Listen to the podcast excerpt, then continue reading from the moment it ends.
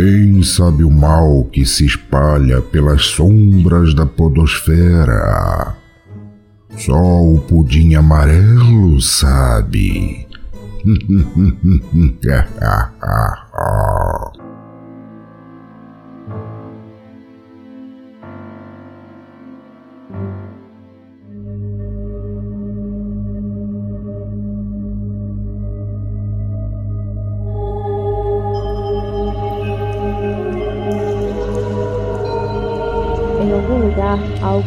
incrível está esperando para ser descoberto. E nós estaremos lá. Hoje é dia de Pudim Amarelo, um spin-off do Pudim Cast, apenas para tratar de mistérios e temas sobrenaturais. Eu sou a Cintia Pudim e hoje nós vamos falar de assombrações. Não só assombrações, mas também fantasmas. Sim, são duas categorias diferentes. E cuidado, pode ter uma assombração aí perto de ti. Mas nós vamos te ensinar como reconhecer e como cuidar delas. E eu digo nós, porque eu não vou fazer isso aqui sozinha, não. Hoje eu estou com Arthur Girão. Oi, Arthur, bem-vindo ao Pudim. Oi, gente. E a tática é o seguinte: fantasma de criança corre, fantasma de bicho abraça. É, é interessante. e eu também estou com Paulo Lira. Oi, Paulo, bem-vindo ao Pudim. Oi, oi, pessoal. E não pensa no demônio, senão ele aparece. Né? Mano, essa frase não faz nem sentido. Porque não pensa no demônio que ele aparece, você tava pensando no demônio, pô. Exatamente, essa é a parada. É um paradoxo. E aqui vai uma curiosidade. Hoje só temos paraenses nesse episódio. Dá pra acreditar? Demorou, mas veio aí o encontro. Égua, Vai ser um episódio regado a égua, visagens e etc. Então, vamos lá, não é?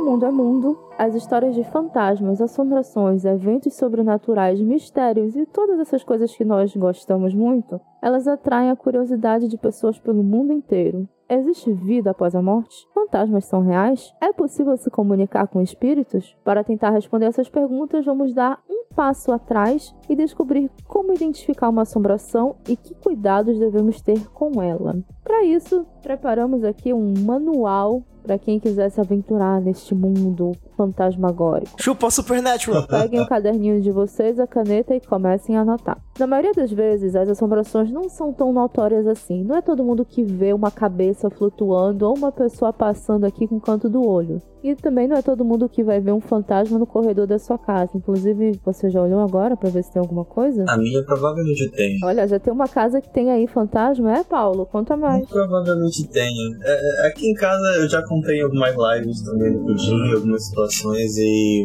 Aqui em casa é recorrente de pessoas verem coisas, ouvirem coisas, sentirem cheiros diferentes, essas situações que a gente diz que é sinais, né? Esses pequenos sinais. E, inclusive, tava fa- fazendo estudos e, e etc. dentro da Wiki e tudo mais, meio que eu percebi que minha mediunidade tá aumentando, então tá mais recorrente. Eu agradeço muito por não ser você. Nessas horas eu sempre falo que eu nunca vou visitar o Paulo na casa dele. Gosto muito do Paulo, mas ele lá e eu aqui. É isso. Conhecendo o Paulo agora, mas já pretendo não visitar, não visitar o O Discord tá aí pra isso, essas coisas.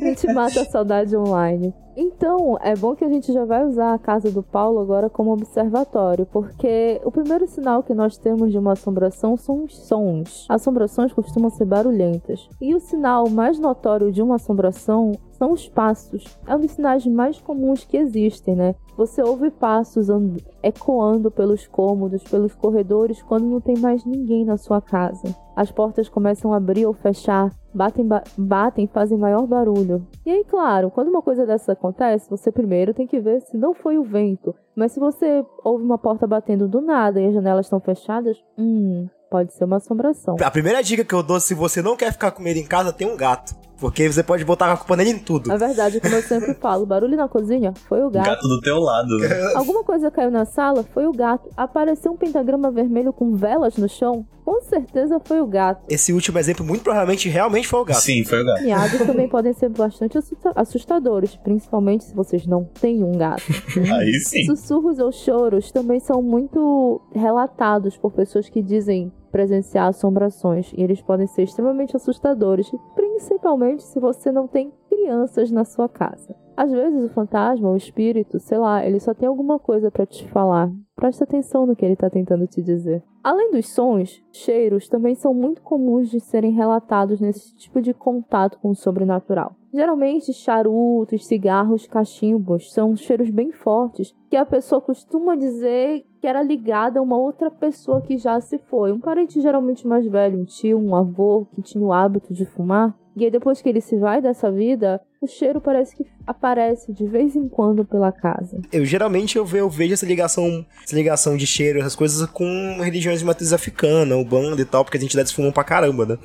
É, mas o de perfume, ok, eu já tinha visto, mas cigarro charuto, eu nunca tinha imaginado que eu ia ter uma, uma assombração viciada em derby na minha casa. Mas realmente, perfumes ou cheiros de flores específicas também são muito ligadas a assombrações e geralmente são ligadas às mulheres. Eu tenho um avô que hoje ele já é falecido, acho que uns 4, 5 anos, mas chegou no momento da vida dele, quando ele era mais jovem, eu não, não lembro de detalhes, mas falaram para ele que alguém estava tentando fazer algo mal para ele. Uma coisa, um trabalho lá para fazer mal para ele. Então, a pessoa que né, alertou ele disse para ele usar perfume de alfazema pro resto da vida, sempre que ele pudesse, que isso ia proteger. E então ficou marcado o perfume de alfavema ficou marcado assim em memória afetiva com o meu avô e tudo mais. E existe alguns causos, assim, tipo, na missa do sétimo dia, um perfume super forte de alfazema pela igreja toda. Nossa. Ai, que doido. Tipo, de vez em quando aqui em casa também dá pra sentir e tal. Normal. Normal, né? Segunda-feira Só- fraca. É, Pelo menos é um cheiro bom, né? Exatamente. Alfazema é cheiroso. Já pensou se ele deixasse cheiro de febo em vez de alfazema? É. Só ele beba cheiroso, derby. cara. Cala a boca. de derby. Derby é complicado. Hein? Olha, Paulo falou sobre alfazema como algo pra proteger, me faz lembrar muito quem, quem é de Belém vai se identificar, as herveiras ali do Ver o Peso e as os perfuminhos que a gente pode comprar, né? São pequenas bruxarias, digamos assim. No Ver o Peso, a maior feira livre a céu aberto do mundo, é aqui em Belém, você pode comprar uns potinhos, uns vidrinhos que tem um líquido bem cheiroso dentro, um perfumezinho, que, nossa, os nomes já dizem pra que que servem. Faz querer quem não me quer, comigo ninguém pode, chora na minha rola, esse daí. É, tem uns que já iam maravilhoso. falar que tem uns que são assim. Eu gosto desse porque esse ele é, ele é muito específico, sabe?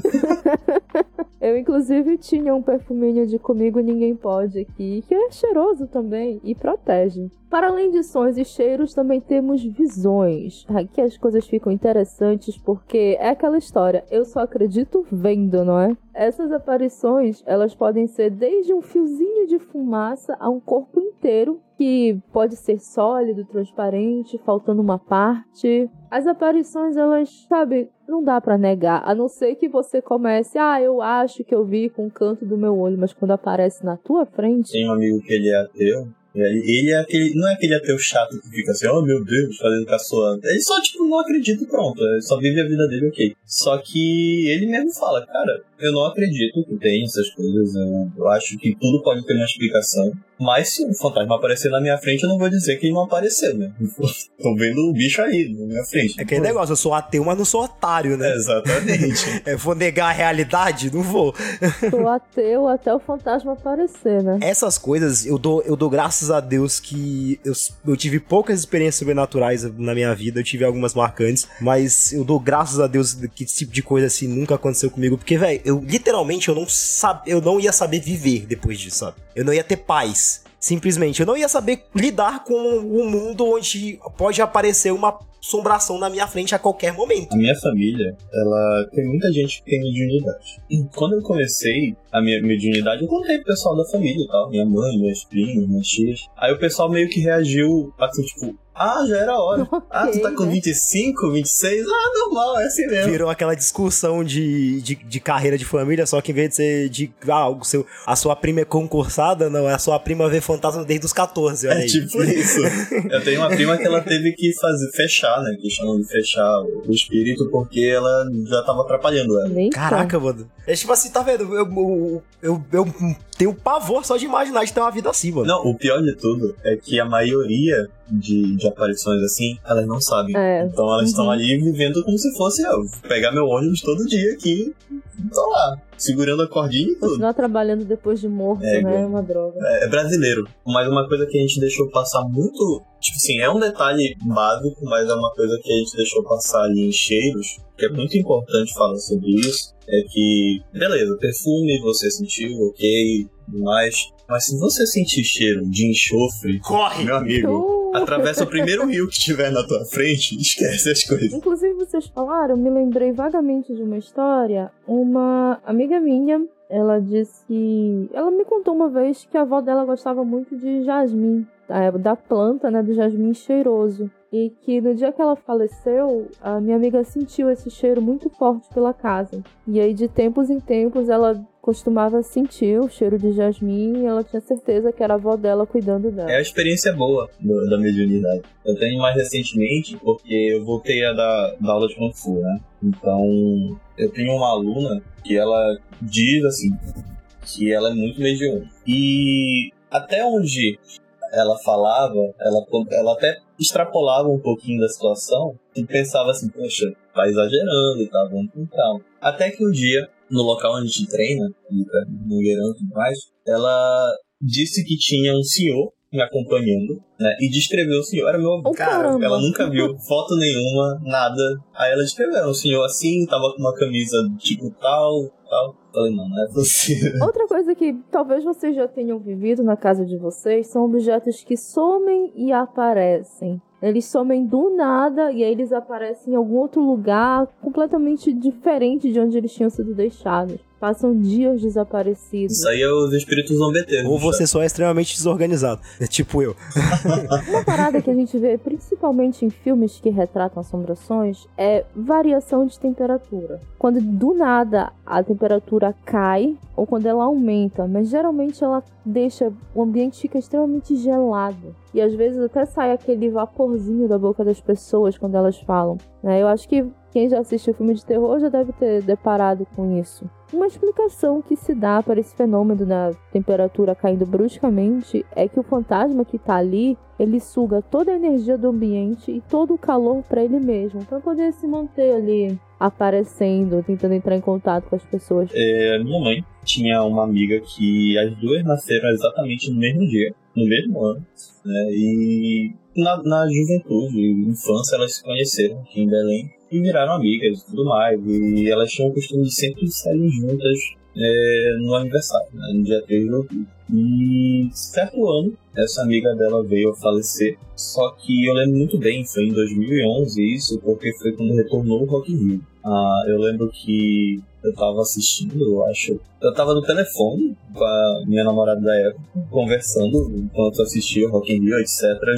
Jovens. Era do dia 2 de outubro pro dia 3, assim, tava naquela interseção de 11 e pouco, meia-noite e tudo mais. Do nada, a linha do telefone cai e a televisão sai do ar. Eu fico, porra, tá acontecendo? né? E quando eu olho, assim, tipo, eu lembro que eu tava assistindo na sala de casa, na TV da sala, e minha mãe tava assistindo alguma coisa, tipo, um programa na minha TV, no meu quarto, ela tava sem televisão na época. E quando acontece isso de cair a linha do, do telefone e sair o sinal da TV, eu lembro de olhar pra, pra pro caminho, né, da casa que vai até meu quarto. E ela tava, tipo, na interseção, assim, naqueles portaizinhos que dá da cozinha pra, pra sala, né, onde eu tava. E ela tava, tipo assim, desesperada, chorando, não sei o que. Aí eu fui, e ela começou a falar, não, ela tá aqui, ela tá aqui, aí não sei o que, eu não sabia o que tava acontecendo. Até o momento que ela me explicou, não, a pessoa, né, veio aqui, eu vi, eu a vi e tudo mais. E foi esse momento que eu entrei no quarto, no meu quarto, e tipo, tinha uma bancadinha assim com os livros e tudo mais, na época tinha poucos livros, estavam todos arremessados pelo, pelo quarto. Tava um, uma sensação muito pesada, é como se tivesse, sei lá, uma pressão a mais mesmo. E aí eu acho que eu tive essa sensação de diferença de temperatura, mas foi o único Porra, ainda bem, né? Dois desses eu já tinha batido as botas. Esses foram os sinais mais clássicos. Se vocês já passaram por algum deles, mandem comentário pra gente, porque eu quero saber. Mas nós trouxemos aqui também alguns objetos assombrados. Não são os mais famosos do mundo, mas que quem, quem gosta desse tipo de assunto provavelmente já ouviu falar de pelo menos um deles. Que fique claro que nós não trouxemos aqui. Não tá com a gente. É, Graças ao Senhor, bom Deus, né? Nós trouxemos os casos. Me expressei mal. Trouxemos alguns casos para discutir aqui e nós vamos começar com um dos mais famosos de todos os tempos, a boneca Annabelle. A Emília do Inferno. É basicamente isso. Exatamente. eu, eu, eu fico chateado porque ela realmente é uma Emília no inferno no- na vida real. Aí no, no filme eles botaram um- um- um- uma boneca toda encalacrada lá e tudo mais. Deixa a Emília, dá mais suspense ainda. Eles botaram no filme uma, uma boneca que claramente tá possuída, sabe? Exatamente. Tem nem como disfarçar. Como vocês falaram, realmente colocaram uma boneca que é bem assustadora no filme. Mas a original não é tanto assim, ela realmente parece a boneca Minnie. Era uma boneca que a gente pensa assim, tipo, ah, beleza, uma criança realmente compraria a boneca, ficaria feliz de. Sei lá, bonecas daquela época também eram. já eram um pouco assustadoras, mas é entendível uma criança brincar com um treco daquele. O caso Annabelle foi um dos primeiros casos investigados pelo casal Warren, Ed e Lorraine Warren, algum, dois dos demonologistas, barra médiums, barra, como eu posso chamá-los, investigadores paranormais do mundo. E a popularidade do caso explodiu após o lançamento da franquia Invocação do Mal e os spin-offs, que já é todo um universo da Invocação do Mal, né? Tem, sei lá, uns 10 filmes já. Mas essa boneca Annabelle, a original, ela faz parte de uma coleção e o nome dela, na verdade, é Ragged Ann. E foi muito popular no século passado, século 20. E era bem comum entre crianças. Era uma boneca fofinha. Se vocês ainda não viram fotos, eu aconselho vocês darem uma pesquisada no Google agora. É uma boneca fofinha que sim, a Emília foi inspirada nela. Mas a boneca do caso, ela foi presente para uma garota chamada Dona, que era uma estudante de enfermagem, e a Dona morava com uma amiga dela chamada Andy. Quando a Dona levou a boneca para casa, elas se sentiram um pouco incomodadas porque a boneca se mexia, elas não viam, mas a boneca mudava de lugar, mudava de posição e chegou a atacar um amigo delas, o Lu. O que elas fizeram, né? O que qualquer pessoa faria num caso desse? Jogaram fora a boneca? Não, claro que não. Chamaram uma médium e pediram para ela entrar em contato com o espírito, com a boneca, qualquer coisa para descobrir o que estava acontecendo. E aí a médium disse que era o espírito de uma garotinha, a Annabelle, que estava lá e só queria brincar, ficar por ali. E as meninas, claro, deixaram. Só que as coisas foram piorando. Annabelle foi ficando cada vez mais violenta e até que o casal Warren foi chamado e a Lorraine teve mais contato com a boneca, disse que na verdade não era uma garotinha chamada Annabelle que estava possuindo, mas sim um espírito maligno que só queria causar o caos, causar mal para todas as pessoas que estivessem por perto. A solução não foi um exorcismo, a solução foi pegar essa boneca, levar para um lugar seguro e hoje, até hoje ela está exposta no museu de itens paranormais do casal Warren, que hoje em dia é tocado por mais uma por uma terceira pessoa, porque infelizmente eles nos deixaram neste plano nos últimos anos. E existe uma uma história de que a boneca Annabelle nunca, nunca, nunca deve ser tirada de sua caixa de vidro. Na verdade, de vez em quando ela sai do vidro, não com as próprias perninhas, ela é retirada dessa caixa para manutenção, né? E também para fazer aqueles rituais de limpeza. Inclusive, a última vez que ela foi retirada da caixa foi até transmitida pelo YouTube e tudo mais. Eu só fiquei sabendo, não acompanhei a, a live, mas eu vi que eles iam realmente tirar esse, esse ano, ano. Não sei se foi em 2021 ou 2022 agora. Mas eles fizeram a abertura para poder fazer a troca dos patuais e tudo mais, então aí ficou, já viu, né? A mídia fez aquela propaganda, oh, nossa, a Annabelle vai ser tirada da caixa, mas é justamente esse procedimento que eles estavam fazendo de, de organização. Sabe, uma coisa que eu não consigo entender, que eu, que eu acho, eu, acho, até- eu acho até curioso. Que tipo assim, ah, a boneca.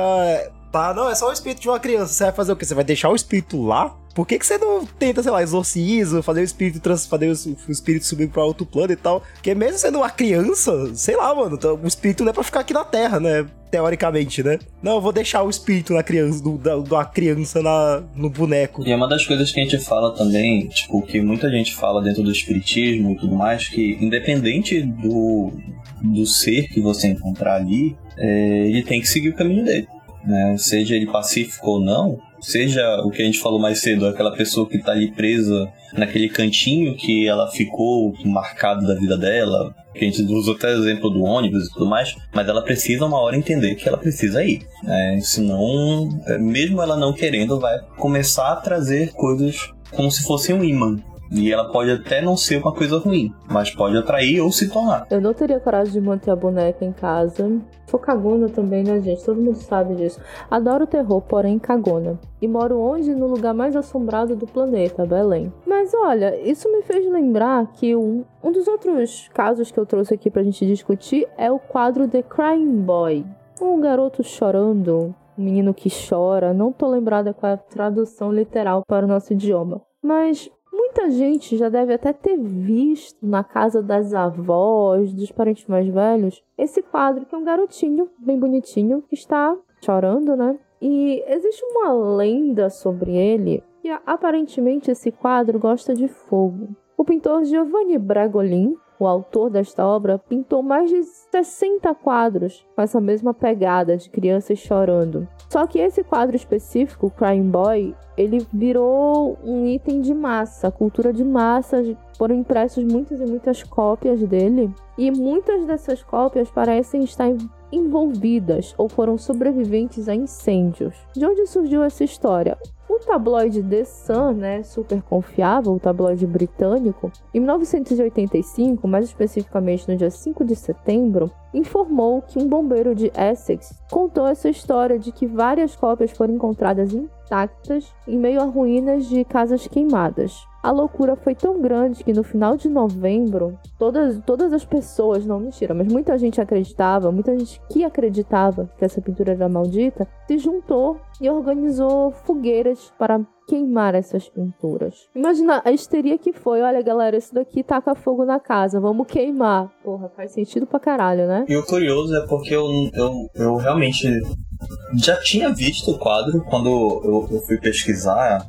É, eu bati. É um quadro que tu olhas e tu fala assim: ah, tá, já, devo, já vi isso em algum lugar. Só que eu não conhecia, né? O, o por trás dele, esse, esse, esse, esse mito. Mas é justamente isso. Europa, muitas casas ali são feitas de uma arquitetura de madeira, né, como a gente vê em alguns, alguns países, tanto na Europa quanto na América do Norte, que pegou a tradição também, mas antigas e tudo mais, clima seco, e tem esse negócio, quantas mais casas a gente teve incêndio que não tinha esse quadro. Porém, né, todo, todo lugar vem na história, então... E o curioso das imagens aqui é que você pensa que, você pensa que vai ser algo assustador tal, vai ter alguma sensação e, sinceramente, as, as, o quadro, assim, ele é bem coisa de mesmo, sabe? Aquilo que a Cintia falou. Não passa nenhuma sensação, assim, de tipo, algum tipo de desconforto, até, até terror, sabe? Não, é, é, são quase até bonitos, até fofinhos. E aí que tá o perigo.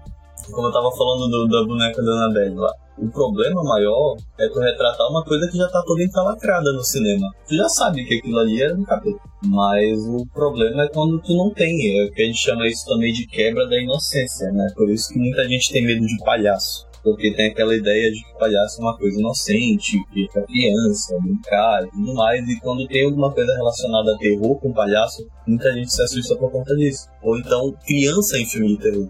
A gente ouve aqui já dá aquele cagaço mais justamente por esse, essa ligação da inocência, do bem e tudo mais. E quando tu quebra isso, tu fala, pô, se isso aqui não é como eu tava achando, fudeu. Você começa a ter medo de algo que teoricamente seria confortável, né? Você perde esse conforto. Rolou uma investigação para tentar descobrir por que, que esse quadro conseguia sobreviver aos incêndios. E o que foi descoberto é que, na verdade, essas impressões foram tratadas com um verniz que continha um retardante de fogo, meio que uma proteção ao fogo. Será que isso também tem a ver com aquele rolê que direto aparece uma outra bíblia aí que não pega fogo em incêndio também? Pode ser. Então, quando esses quadros pegavam fogo nas casas, ele, a primeira coisa que pegava fogo era o cordãozinho que segurava eles, e aí costumava cair o quadro virado com a frente para o chão, e isso meio que salvava ele. Por isso que a casa toda pegava fogo, mas o quadro continuava intacto. Mas uma coisa que não faz sentido são os olhos da garotinha no quadro The Dead Mother, a, a mãe morta, do pintor Edward Munch, o mesmo de O Grito. Nada faz sentido naquela pintura, mas os olhos dela que seguem as pessoas pelos cantos, isso aí não faz sentido nenhum. Não é o primeiro quadro que a gente ouve falar e os olhos ou a visão dos personagens do quadro seguem as pessoas. até um tempo atrás estavam falando se isso era uma técnica que eles empregavam no tempo do expressionismo e tudo mais para fazer com que as pessoas sentissem essa situação, ou se era realmente alguma coisa além disso, ou era somente a, a, a impressão que a pessoa tinha com o quadro. Mas a gente vê muitas notícias, muitas coisas falando de quadros assim que, que tem essa, essa sensação de, de seguir. Se eu não me engano, além desse, tem um quadro que é de um. Além da Mona Lisa, né, que a gente ouve falar, a gente também tem um quadro que parece que é de um doguinho. Só que o doguinho parece que ele fica seguindo assim com os olhos também. Ah, porra. a receita pro trauma, né? Muitos dos quadros de Edward Munch eram inspirados na sua própria vida. O grito, alguns estudiosos dizem que foi inspirado na sua vida amorosa, que não era das melhores, por isso o personagem está tão assustado, tão desesperado no quadro. O Mãe Morta, ele foi literalmente inspirado na morte da sua mãe, que veio a falecer de tuberculose. Mas além do expressionismo, né, além daquela emoção que passa, também foi relatado que é possível ouvir o barulho do lençol no quadro, como se a mãe não estivesse exatamente morta, sabe? E o lençol se mexe. Vocês teriam coragem de chegar perto de uma pintura dessas? Eu teria, olha, eu, tô, eu, tenho, eu tenho curiosidade. Até agora eu tô olhando pra pintura aqui e eu tô meio que olhando por vários ângulos, assim, para realmente ver se, se dá essa sensação, mas eu não senti nada. É, imprime um, um A3 dele e coloca. Ah, no botar quarto. no quarto já é um pouco demais. Em cima da tua cama. Olhar rapidola assim é uma coisa. Imprimir, botar no parede, botar no teto é, já é Inclusive, para quem estiver curioso, todos esses quadros que nós estamos citando estão lá no post no pudimcast.com.br. Se vocês ainda não conhecem esses objetos amaldiçoados e querem se traumatizar, basta dar um pulinho no site. Para fechar com chave de ouro a lista de objetos assombrados, eu trouxe aqui um clássico, o cartucho amaldiçoado de Majora's Mask, e eu tenho certeza que todo mundo aqui já, já ouviu falar. Os ouvintes mais antigos do Pudimcast já ouviram um episódio sobre isso, já assistiram a live. Eu só sei dizer que quando eu fui comprar o meu cartucho de Majora's Mask, eu tava com tanto medo de acontecer alguma coisa assim. Eu sei que era uma creepypasta logo do início. O bacana dessas creepypastas antigas é que elas eram um pouco mais trabalhadas. Né? Bem que é do, do Ben. Porra, como assim? o melhor creepypasta de todos os tempos. e eu lembro que, assim, uma coisa muito interessante sobre essa creepypasta é que eu nunca a li por completo, mas eu sei o que acontece nela por, por tanto que ela é famosa por aí. A gente não precisa necessariamente ter lido ela para saber porque ela é tipo, sei lá, é o livro do Drácula. Tu não sabe tu não precisa ter lido o livro para saber quem é o Drácula hoje em dia. Eu vou contar por altos para quem quiser se aprofundar na história. É só voltar no episódio que a gente fala sobre isso. O link tá no post, porque agora de cabeça eu não tô lembrando qual é, mas eu acho que é o de Creepypastas da Nintendo. Todos os episódios que falam de Creepypastas que tem aqui no Pudimcast, nós falamos dessa Creepypasta porque ela é a primeira creepypasta que explodiu. Essa eu acho que é aquela do Lula Molusco, né? De, depois da Samara. Ai, nossa, não, essa do é tão Red. Mist. Eu acho que o Ben Drowned só perde pra ah, Meu nome é Samara e eu tenho 14 anos, ou teria se não tivesse morrido. Essa explodiu no, no Orkut, final do Orkut. A história do Ben, ben Drowned, assim,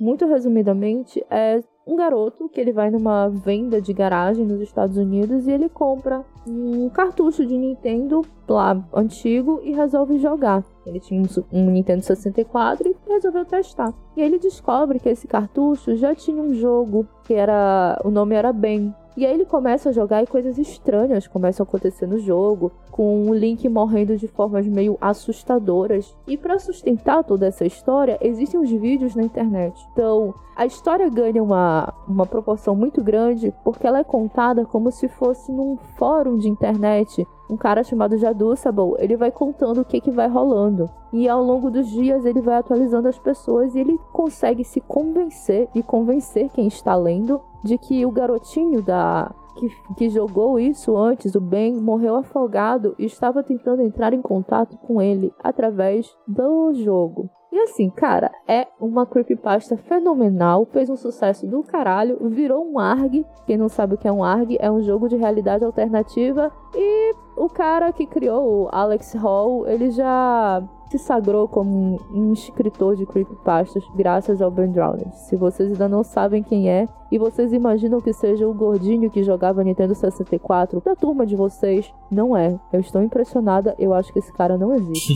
do Majora's Mask, né, do Ben Drowned, ele foi evoluindo para uma outra uma outra história chamada Métodos de Revolução, que segue a mesma linha. Mas ele não conseguiu fazer tanto sucesso quanto Ben Drowned, que surgiu ali em 2005, né? Quando a gente tinha ainda uma internet moleque, né? O Orkut estava em alta. Eu cheguei a assistir alguns dos vídeos, ele era bem atuante no YouTube um tempo atrás, com essas novas creepypastas dele. Mas apesar de serem boas, não chegam aos pés de Ben Drowned, gente. Sinto muito. Tipo, o, o, bacana da narrativa toda é porque ele, ele soube ir amarrando.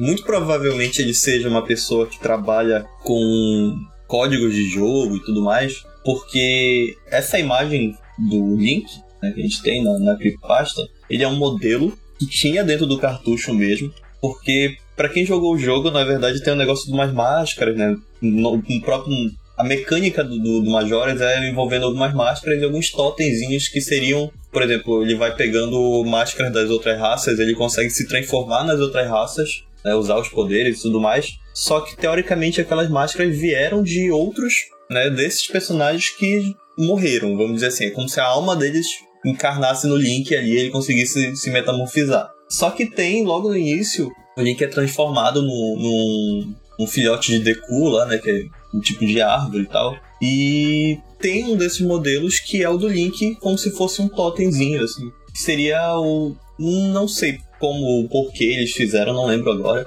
Mas tem esse modelo no jogo, então o cara conseguiu ir amarrando, então por isso que tem todos os vídeos, assim, que o pessoal consegue fazer edição mais, mas de coisas que foram feitas pela própria Nintendo. Por quê, né? Nintendo tem disso. E o Majora já, por si só, já é um jogo meio macabro. O Majora Mask, ele realmente já tem uma história, assim, um pouco mais pesada, né? Sim. Tipo assim, ela tem uma ideia que já é mais. Então, tipo assim, o, o cara só usou o que já tava lá, basicamente. Ele pegou ele pegou peças, é, é, é, ele tipo montou um quebra-cabeça de com peças com, com outras peças. É realmente ele pega a história que já é pesada, a gente já vai pronto com um negócio bem pesado e consegue deixar ainda mais pesada, né? Nesses objetos assombrados, a gente vai passar para estradas assombradas porque eu encontrei duas estradas em Nova Jersey, encontrei não, né? A internet me ajudou a encontrar que elas são bastante curiosas. A primeira delas é a Clinton Road. Ela tem cerca de 16 quilômetros e ela passa por áreas que são muito, eu não vou dizer que são desabitadas, mas áreas que são muito monótonas. Tem muitas árvores, muito mato, então é muito comum que a gente comece a imaginar coisas. Mas existem pelo menos quatro lendas associadas a essa estrada. A primeira delas é a Ponte do Menino Fantasma. Existe uma história de que se você colocar uma moeda no meio da estrada, um fantasma que se afogou naquele rio, ele vai te devolver essa moeda. E existem algumas variações da, na história que você vai encontrar esse fantasma, em outras variações você só vai ter a moeda de volta. Além desse menino fantasma, existe uma história de que existe um templo druídico, ou um templo druida, ali onde muitos sacrifícios, muitas festas foram feitas. É uma estrutura de pedra cônica que fica ao leste da estrada e ao sul do reservatório onde esse garoto dizem que se afogou. Mas assim, já foi feito um mapeamento do local e não é um templo druida, gente. Mas por lá dizem que é. Pela história, o pessoal vê qualquer coisa que seja parecida com Stonehenge é o templo. Pois é. Existem pelo menos duas lendas associadas a carros fantasma lá.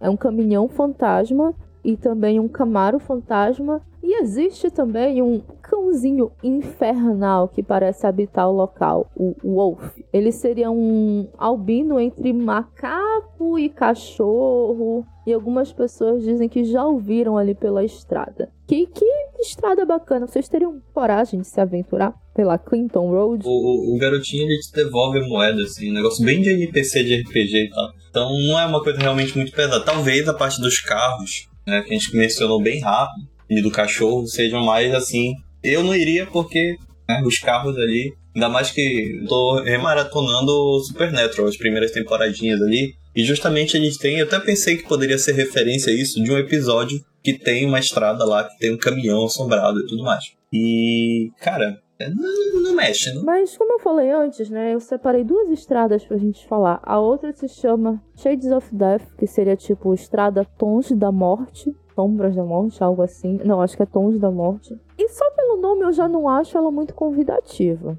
Ela fica também em Nova Jersey e está localizada... Nova Jersey ali tá, tá complicado, hein? É, eu teria um pouco de medo. E aí ela tem pelo menos mais seis lendas associadas a ela. A primeira não é exatamente uma lenda. Disse que muitos ladrões se escondiam por ali e faziam assaltos porque é uma, é uma estrada um pouco, como posso dizer, um pouco afastada. Então, por conta das mortes que rolaram por lá, disse que algumas almas ainda estão andando por ali, tentando reaver suas coisas de volta ou encontrar o caminho para casa. Também existe uma lenda local de que alguns desses ladrões foram pegos, foram linchados e seus corpos foram deixados pendurados em galhos de árvores como um aviso de que não poderiam ser realizados assaltos lá. Não sei, hein? Eu teria muito mais medo de ver um corpo pendurado numa árvore do que ser assaltada, né? Acho que não foi um aviso muito efetivo. E realmente, entre as décadas de 20 e 30, né, 1920 e 1930,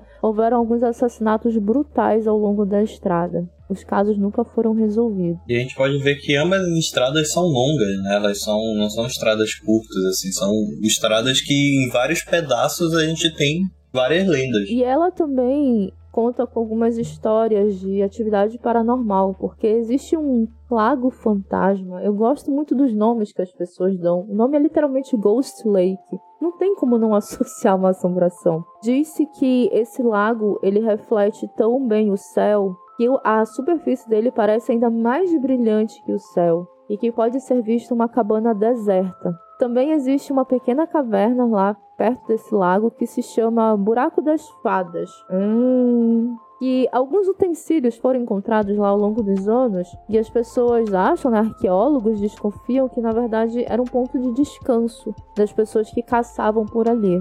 Mas existe uma lenda que diz que esse, na verdade, era um local sagrado e importante, por isso esses artefatos estão lá. A estrada tem algumas histórias interessantes, incluindo uma história de que um guia espiritual nativo americano assume a forma de cervo e ele aparece em vários pontos ao longo da estrada. E se por acaso os motoristas não tiverem cuidado com esse cervo específico, eles vão sofrer um grave acidente. Aí, aí sim tem cara de ter xamanismo e druidismo. É, aqui já tem mais do que na primeira estrada. Também existe uma lenda lá que é meio Candyman, sabe? Se você, você parar depois da meia-noite com os faróis altos e buzinar três vezes, vai conseguir ver os fantasmas de duas crianças que foram atropeladas enquanto brincavam na estrada. Caralho, mas eu não faria isso nem a pau. Pra que fazer, né? Pra que, né? São duas estradas pelas quais eu não gostaria de me aventurar. E também não, acho que eu não gostaria de conhecer Nova Jersey. Tem muita, tem muita visagem pra lá. Nova Jersey é o Belém norte-americano. E falando nisso, a gente tem essas paradas também. Tipo, por exemplo, não é uma estrada, meu Deus, mas é uma,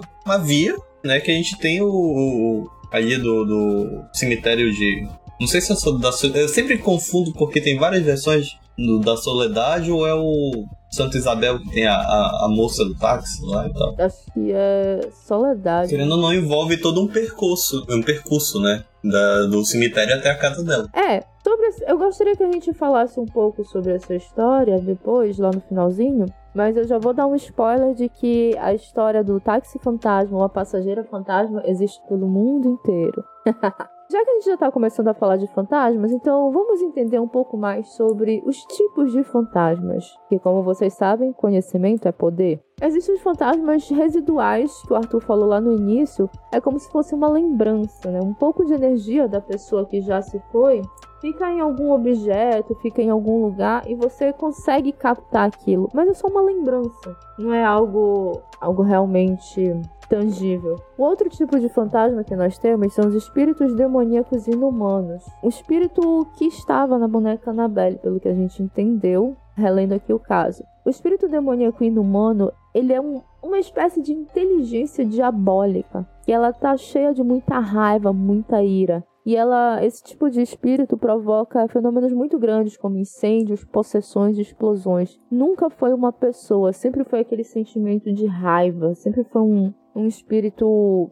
Não é um espírito zombeteiro, mas um espírito que quer causar o mal. E desses é, que a gente vai falar agora, é, creio eu que ela seja a presença mais forte, vamos dizer assim. Que é que tem mais energia, vamos dizer assim, botar pode causar é um perigo maior. É um perigo sim, maior, Aparentemente exato. sim, é o que pode causar esses maiores problemas. Já os espíritos humanos é quando uma pessoa se vai, mas o espírito dela não consegue fazer a passagem. Né? E aí geralmente precisa de uma energia extra para se materializar. E essa energia geralmente vem da eletricidade ou do calor do ambiente. E aí nós temos aqueles clássicos, o frio, a TV sai do ar, a ligação do celular cai. A estante é desfeita. É. é bem por aí mesmo. Fora que existe alguns relatos de pessoas que passaram por situações assim, que elas mesmo dizem que elas sentem como se a própria energia delas estivesse sendo sugada. E eu acho que esse é o mais comum de todos, né? É o que a gente tá habituado a encontrar. A gente eu não, não as pessoas. pois é, as mas... pessoas. Pois é, isso que eu falo, as pessoas que encontram, não eu. Gostaria de continuar não habituado a encontrar, inclusive. Melhor, melhor. Nessa categoria de fantasma,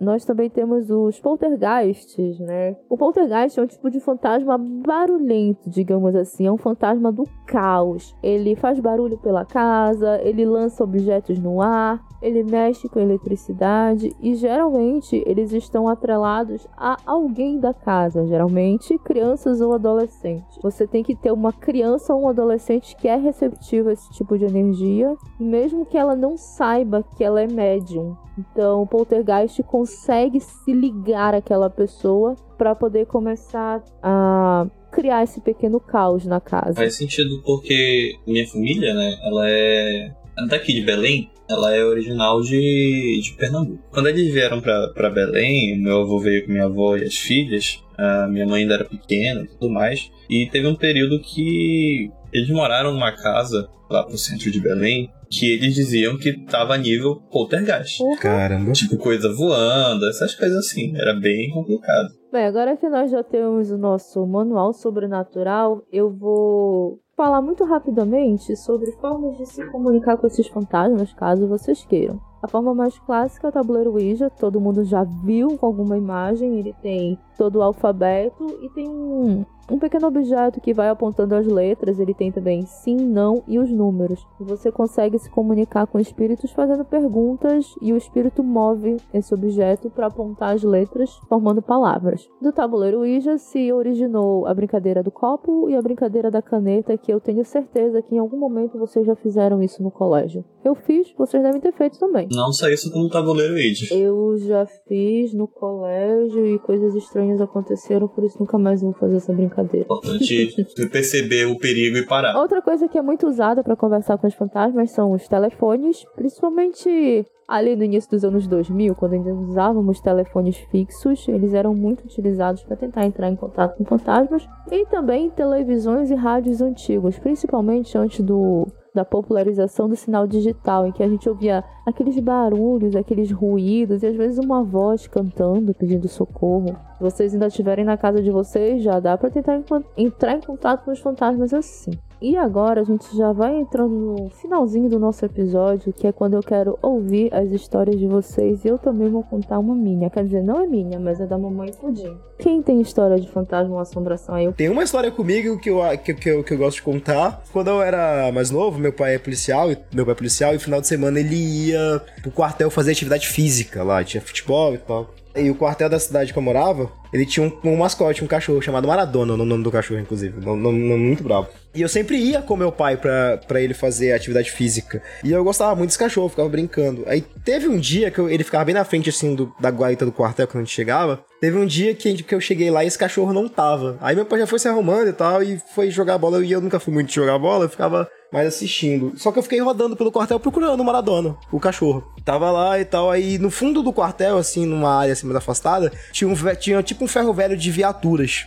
E eu passando lá perto, eu encontrei esse cachorro lá perto. Comecei a brincar com o cachorro, e sempre que eu tava ir pra próximo, lá onde tava meu pai, perto das pessoas, que eu tava no canto mais afastado, esse cachorro não queria ir, eu queria tava tentando arrumar um jeito de levar. Até que a atividade física acabou do meu pai, acabou, e, e na hora de ir embora eu comecei a meio que chorar. Eu, eu, só pra deixar claro, eu tinha por volta de uns 5, 6 anos de idade. E comecei a chorar e meu pai perdeu a paciência, só me puxou, me pegou e colocou dentro do carro. E eu fui pra casa chorando, me deu febre e tal. E eu só consegui me acalmar depois que meu pai prometeu para mim que ele ia, que ele, na segunda-feira, ele ia trazer o Maradona para casa. É, a questão é o seguinte: minha mãe perguntou pro meu pai o que, tinha, que diacho de cachorro era esse e tal. E o, meu pai falou, velho, esse cachorro é um cachorro que no quartel e tem mais ou menos uma, uma semana, uma semana e meia que o cachorro morreu. Saudoso Maradona, ficou residual. É residual. Aí eu vou cantar uma mais recente. Gosto assim, mais recente. Que... Caraca, meu Deus do céu. é tipo isso. Que foi justamente aquela situação que eu contei para vocês, quando a gente começa a aflorar mediunidade, todo mundo me falava assim, olha, eu acho que tu não vai gostar disso não tentar fechar e tudo mais, mas fui levando, fui levando. Eu tava empolgado, era tipo aquele negócio de família, né? Que a gente tava. Ah, legal, o pessoal tá. Eu moro com minha mãe e uma tia minha, e a casa tem dois banheiros. Né? Uma que fica no meu quarto e um que fica na, na, na nos cômodos geral, né?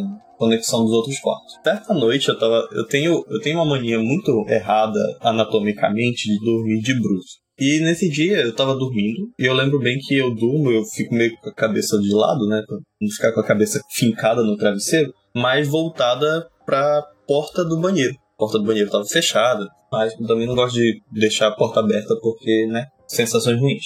E eu lembro que era mais. Não lembro o horário, era alguma hora da manhã, não sei, assim, na madrugada mesmo. Eu meio que acordo eu ouço um barulhinho, assim, perto de mim, assim, bem na, na questão na minha frente, e eu acordo, olho, aí eu vejo uma pessoa, um, como se fosse um traje, assim, de dormir, assim, de linho e tudo mais, só que normal. Eu lembro muito bem, porque foi, a, eu acho que foi a primeira visão mais nítida que eu tive disso. Era uma pessoa com um pijama preto com uns detalhes prateados, assim, como se fosse uns, uns ramos, assim, de flores e tal. E eu lembro que eu consegui ver, olhar assim, eu olhei para porque poderia ser os gatos, né? Quando eu vi o barulho, eu olhei, o Loki tava dormindo no pé da cama, tudo mais, a Salena tava no cantinho ali também. E eu lembro de ter olhado a pessoa, eu, eu deixo uma extensão do lado da cama para às vezes eu fico carregando e tal. E a pessoa meio que a situação, né? A pessoa não sei de falar.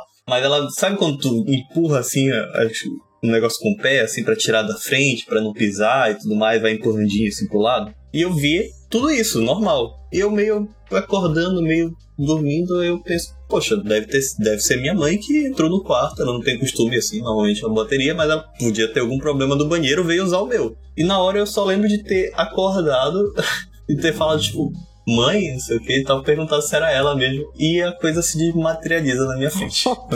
Nesse momento, eu nunca mais dormiria. É, era isso que eu ia fazer. Aí eu lembro que eu levantei, eu ainda levantei nessa hora que quando sumiu, e foi tipo, foi desva desvanecendo mesmo, foi devagarzinho assim, sumindo. Aí eu falei, porra, velho, logo agora começar esse Caraca. negócio. Aí eu levantei, fui tomar água, voltei, falei, não adianta, não me fez mal nenhum, voltei a dormir. Não sei, eu acho que eu tava estragado de sono nesse dia, eu só fiz isso voltei a dormir. Aí quando foi aí que, que eu contei para vocês que o pessoal da minha família começou a falar assim, pô, mas já era a hora, pô.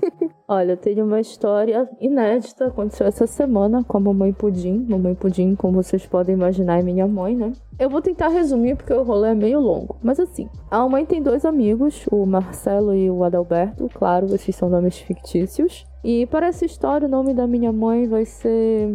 Não sei. Conforme eu vou contando, eu vou inventar o nome para ela. O Marcelo é muito amigo da Adalberto. E um belo dia ele liga pra mamãe Pudim e fala: Olha, eu não estou conseguindo falar com o Adalberto. Eu combinei de encontrar com ele aqui na porta da casa dele, mas eu cheguei aqui e o carro dele tá do lado de fora, coisa que ele nunca faz, porque ele deixa o carro estacionado no estacionamento que tem lá perto.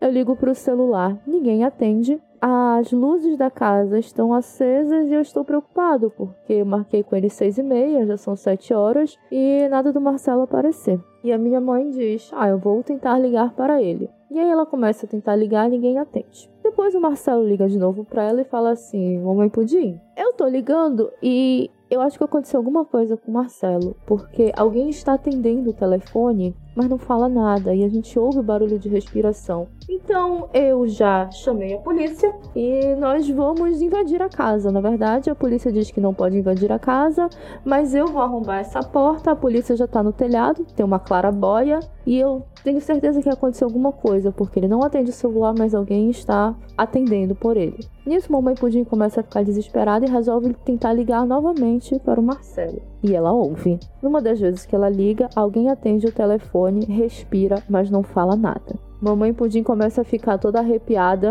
e liga novamente para Adalberto. Adalberto, invade essa casa agora. A polícia vai descobrir nisso por conta da, da movimentação. Os vizinhos já começam a se juntar, começam a tentar ligar e alguns deles também ouvem esse, essa respiração no telefone. Mamãe Pudim começa a ficar desesperada, mas espera alguns minutos. Mamãe Pudim ficou toda arrepiada desde que ouviu a respiração. Passados alguns poucos minutos, Mamãe Pudim resolve ligar de novo para Adalberto. Quando ela liga, Adalberto, pelo amor de Deus, o que aconteceu? Oi, Mamãe Pudim, aqui é o Marcelo. Eu acabei de chegar em casa, não sei o que está acontecendo, a vizinhança tá toda aqui, a polícia tá no meu telhado. E eu só tinha ido ao shopping com a minha mãe comprar um ventilador. Ufa, tá, tá tudo bem? Foi, eu só deixei meu celular em casa. Tá, eita, tudo bem, eita porra!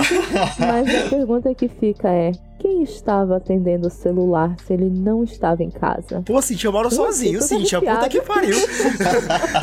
Fiquei toda arrepiada com a história, porque eu tava lá. Não, eu não tava lá no dia. A mamãe Pudim me contou no dia seguinte que isso aconteceu. Ou logo depois que isso aconteceu. E até hoje a gente não sabe quem tava atendendo o telefone, porque a casa tava fechada. Eu já passei pela frente da casa do Marcelo, eu já olhei ela pelo, pelo Maps também. É uma casa meio bizarra, sabe? É uma casa ali nos bairros antigos da cidade. E ela tem um porão. E ela tem uma clarabóia. Puta que então... pariu. Mas peraí, é. também tem umas casas aqui, Nossa Senhora, hein? Meu Deus do céu. Só Nossa Senhora na causa, né? É. é tipo aquela história que o Fábio contou, eu não sei se foi o Fábio que contou daquela vez que, que era de uma faculdade. Ah, nossa, não, não foi não foi a do não foi da Unama, que ele, tem a foto inclusive. Mas era, não sei quem foi que contou, foi num das lives que, que era uma faculdade que era tipo num porão, uma sala de aula. Assim. Não era de uma aula de inglês? Isso, é isso. É da isso. Minds que tem ali na Nazaré. Isso, exatamente. Porque é um prédio totalmente, pelo que descreveram, é um prédio meio assim, antigo, Inclusive, com porão, etc. Esse prédio ele, fica, ele é um prédio antigo, ele tem porão, existem algumas lendas relacionadas a ele e praticamente nenhum negócio para lá. Eu passei pela frente dele essa semana e tá para alugar o espaço ou para venda. Eu acho que foi o Hans que contou. Vamos ver se eu consigo resgatar o relato dele para colocar no post também. Com essa história pra lá de estranha, a gente vai encerrando por aqui. E já fica aqui uma promessa de que teremos mais episódios assim nos próximos dias, porque esse é o Pudim Halloween, o Halloween do Pudim. Eu espero que vocês estejam gostando. Para fechar com chave de ouro, é claro, é hora de vocês brilharem. Eu preciso que vocês deixem aqui suas redes sociais, o que vocês fazem, soltem o currículo. Esse é o momento de vocês. Para quem não me conhece, eu sou Paulo Lira. Para quem já me conhece, eu continuo sendo Paulo Lira. E basicamente eu sou farmacêutico, trabalho uh, como professor atualmente e terminando mestrado, indo pro doutorado, etc. Mas basicamente o pessoal mais me conhece aqui também por alguns outros episódios por conta da produção de hidromel de cervejaria. O projeto está um pouquinho parado por conta desse final de mestrado, mas a gente está sempre aí. Né? A página da Hecate Hidromed, quem quiser seguir no Instagram, tá lá, a gente pode entrar em contato comigo, né? E sei lá, quem quiser ir conversar sobre alguma coisa sobrenatural na minha rede social particular é Paulo Lira Neto lá no Instagram e não sei se eu sigo de volta, mas tá aí. Eu fico imaginando o Paulo abrindo assim as mensagens. As DMs dele só tem história de fantasma. Bem, pra quem não me conhece, meu nome é Arthur Girão. Pra quem me conhece, eu sinto muito. Já participei, já participei de, alguns de alguns pudins. De vez, em quando, de vez em quando apareço numa live da Cintia. Sou estudante de jornalismo, sou paraense, mas moro no Tocantins. Trabalho com conselho de comunicação, é, produção de produção audiovisual e algumas coisas. Tenho alguns podcasts engavetados aí que um dia vão sair do papel, mas é porque eu sou muito enrolado por causa do meu, do meu, do meu TDAH. Mas quem quiser me seguir, segue lá no Twitter, é arroba Arthur José Girão. E no Instagram é arroba J. gente. É, tamo lá. Prometo analisar os seus perfis e se vocês forem legais, eu, eu sigo de volta. Eu sou a Cintia Pudim, eu produzo o Pudimcast há quase sete anos. E pra quem nunca ouviu, chegou aqui por esse episódio, eu convido a dar uma olhadinha lá no site, pudimcast.com.br, ouvir outros episódios. Esse aqui é um pudim amarelo, é um spin-off do Pudimcast que a gente só trata de temas sobrenaturais. O Pudimcast, o podcast maior, por assim dizer, ele fala mais sobre tecnologia, comportamento e o calda extra é uma loucura que passa pela minha cabeça de vez em quando, é um tema mais aberto. Vocês encontram o Pudimcast nos melhores agregadores de podcast, ou seja, ele não está no Spotify, nem está no YouTube. Vocês também podem encontrar pelo site oficial pudimcast.com.br, podem encontrar pelo Facebook, embora ele esteja um pouquinho parado, Pudimcast, mas eu prefiro que vocês tentem falar com a gente lá pelo t.me barra pudimchat, que é o grupo para conversa de ouvintes, amantes, seguidores, adoradores do Pudimcast. Se por acaso vocês usam o Telegram e querem se manter por dentro das novidades do Pudim, é só em t.me barra pudimcast. Ah, muito importante, o Pudimcast está com um financiamento coletivo no Catarse, catarse.me barra Pudimcast, para que eu consiga manter a frequência do Pudimcast. Eu não estou pedindo muito dinheiro, gente. Qualquer colaboração, com qualquer valor, vocês já ajudam a pagar um editor externo para que saiam episódios a cada duas semanas. Se vocês quiserem falar comigo, cintiapudim.com.br ou lá no Twitter, cintiapudim, ou no Instagram como cintiapudim. Se quiserem mandar um e-mail porque tem um assunto mais delicado, um aconteceu comigo, qualquer coisa, cintia.pudimcast.com.br. Foi muito bom gravar com vocês, muito obrigada por terem participado, muito obrigada ouvinte por estar nos ouvindo até aqui. E vocês sabem, é a hora mais triste de todas desse episódio. É hora de dar tchau. Tchau, tchau, Tchau, pessoal. Beijo, beijo, tchau, tchau.